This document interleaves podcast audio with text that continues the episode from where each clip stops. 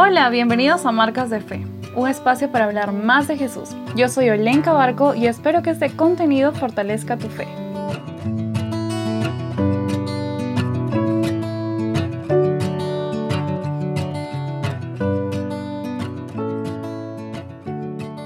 ¡Hey! ¡Qué increíble ha sido la acogida que ha tenido el episodio introductorio de Marcas de Fe! La verdad, no pensé que iba a ser tan reconfortante para ustedes y para mí encontrar este espacio. La primera temporada de Marcas de Fe es Ama. Una de las grandes marcas que tenemos los creyentes es la del amor. En el camino de la fe vamos moldeándonos. Muchos tienen ciertos aciertos y desaciertos en ese tema. Sin embargo, Dios nos va formando. Ama es el nombre de esta temporada. Espero que edifique nuestro carácter y que sea cada día más semejante al que Cristo quiere que tengamos. Conozco, incluso te cuento, lo he pasado.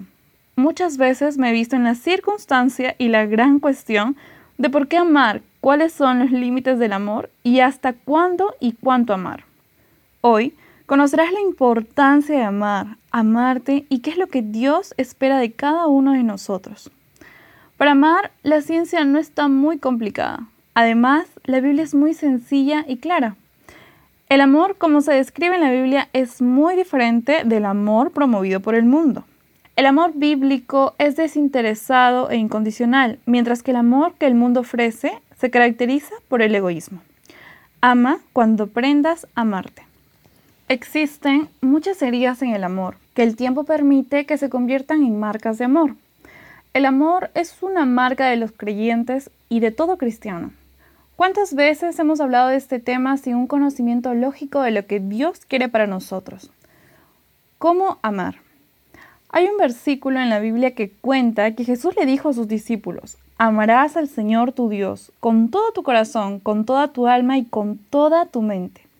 Este es el primero y gran mandamiento. Este versículo menciona lo importante y lo primero que debemos hacer, amar a Dios. Pero ¿cómo amar a Dios? Aunque muchos dicen que amar a Dios es complicado porque es invisible, en realidad debemos pensar y saber que es un Dios visible. Conócelo, Él siempre va a estar dispuesto a dejarlo todo por cada uno de sus hijos. Y para conocerlo, primero tenemos que aprender a leer su palabra darnos un tiempo para conocer aquellas grandes lecciones que están escritas en la Biblia. Segundo, orar. Comunícate con Él como si estuvieras ahí presente, como si Él estuviera a tu lado en el momento más íntimo, conociendo que es un Dios dispuesto a prestarte mucha atención. Tercero, habla a otros del amor que Él te ha mostrado. Aquí podría decirte, sé agradecido. Él te está dando muchos motivos para agradecer, Solo tienes que darte cuenta de lo que Él hace por ti. Haz una lista día a día de los motivos de agradecimiento que Dios ha hecho en tu vida y verás la gran diferencia al pasar el tiempo. Aunque en varios lugares de la Biblia se encuentra el mandamiento, amarás a tu prójimo como a ti mismo, algunos creyentes pasan por alto la parte del pasaje bíblico como a ti mismo. Amar a Dios dará como resultado un amor hacia sí mismo sano, la Biblia muestra que está bien y que incluso es necesario creerse a uno mismo a un grado razonable. Amarse a uno mismo incluye cuidarse, respetarse y tener autoestima. Mateo 10:31 dice, Así que no tengan miedo, ustedes valen mucho más que los gorriones.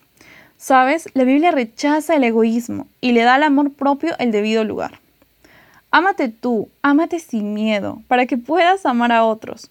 No busques encajar en un mundo de estereotipos. Una vez que aprendas a vivir contigo mismo, amando cada una de tus imperfecciones y aceptando cada partícula de tu ser, estás listo para dar el amor más sublime que Cristo planeó para ti. Reconocer es lo más importante. Acepta la falta de amor propio que tienes y ponte a trabajar en ello. Ahora, ¿cómo amarme? Te voy a compartir tres cositas que día a día puedes ir practicando. Primero, mírate. Pero mírate con amor. Deja a un lado las críticas, burlas y todas aquellas cosas que no son de agrado para ti. Mírate con amor y calla todo aquello que está en tu mentecita criticándote por dentro. Segundo, edifícate. habla contigo mismo. Ten una charla seria contigo y deja que tu mente no siga criticándote. Tú eres tu mayor crítico. Eres el que se construye o que se destruye. Así que por favor, calla todo aquello negativo y date una oportunidad de escuchar lo positivo. Date comentarios positivos como qué bien amanecí hoy, estoy mejorando en esto, me gusta verme así. Tercero, rodéate de amigos de calidad.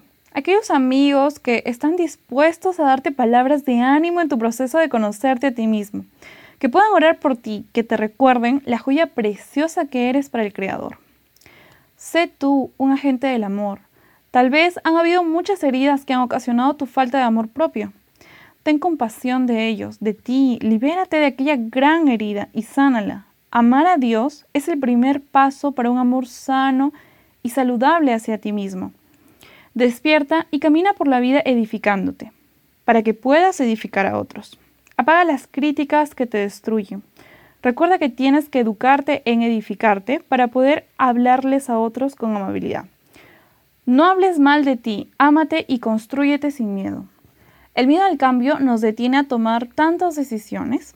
El miedo nos dice que no somos suficientes, que no lo merecemos, que es mejor todo si no estamos, si no lo hubiéramos hecho. Amarnos es esencial para cumplir con el plan que Dios tiene para cada creyente. Él desea que lo hagamos, porque de lo contrario nos sentiremos indignos del amor de Dios y nos negaremos a acercarnos a Él como Padre. El amor nos enseña a vernos de la manera que el Señor lo hace, como vasos útiles, cada uno con dones y talentos especiales. Usemos al máximo las capacidades que Él nos ha dado. Quien quiera que seas, donde quiera que estés y cualquiera que pueda ser tu circunstancia, déjame asegurarte que Dios tiene un plan especial para tu vida, pero Él no podrá ponerlo en tu camino hasta que reconozcas tu valor y aprendas a amar a la persona que Él quiso que tú fueras. Llegamos a la parte final de este primer episodio de esta temporada Ama. Síguenos en Instagram como Marcas de Fe y también como Sonido-SA. Estamos en YouTube como Marcas de Fe. Suscríbete, comparte y coméntame qué te pareció este episodio. Realmente leerlos construye este podcast. Espero que este podcast haya sumado un poquitito en tu vida. Ten un lindo día, nos vemos la próxima semana.